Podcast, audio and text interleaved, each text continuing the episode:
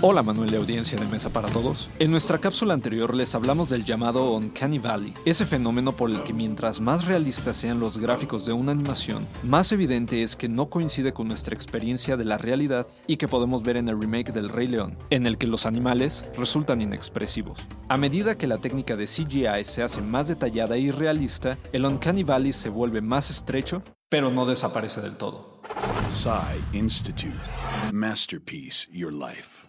Tanto en el cine como en los videojuegos, la tecnología se ha desarrollado hasta conseguir gráficos fotorrealistas, pero no necesariamente movimientos realistas o convincentes. Es por eso que, a menudo, el cine y la televisión animados prefieren un diseño de personajes estilizado, pero simplificado a uno realista.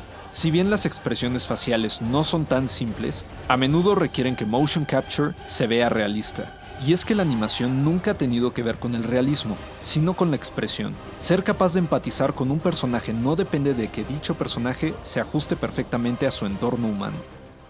Esa sería la diferencia esencial entre el nuevo Rey León y la versión de 1994, animada en la tradición clásica de Disney, en la que los rasgos antropomórficos de los personajes expresan pensamientos y sentimientos sin perder su esencia animal. En el remake, el realismo de los personajes resulta inexpresivo, pero a cambio nos permite imaginar que son animales salvajes. ¿Y ustedes, con cuál de las dos se quedan?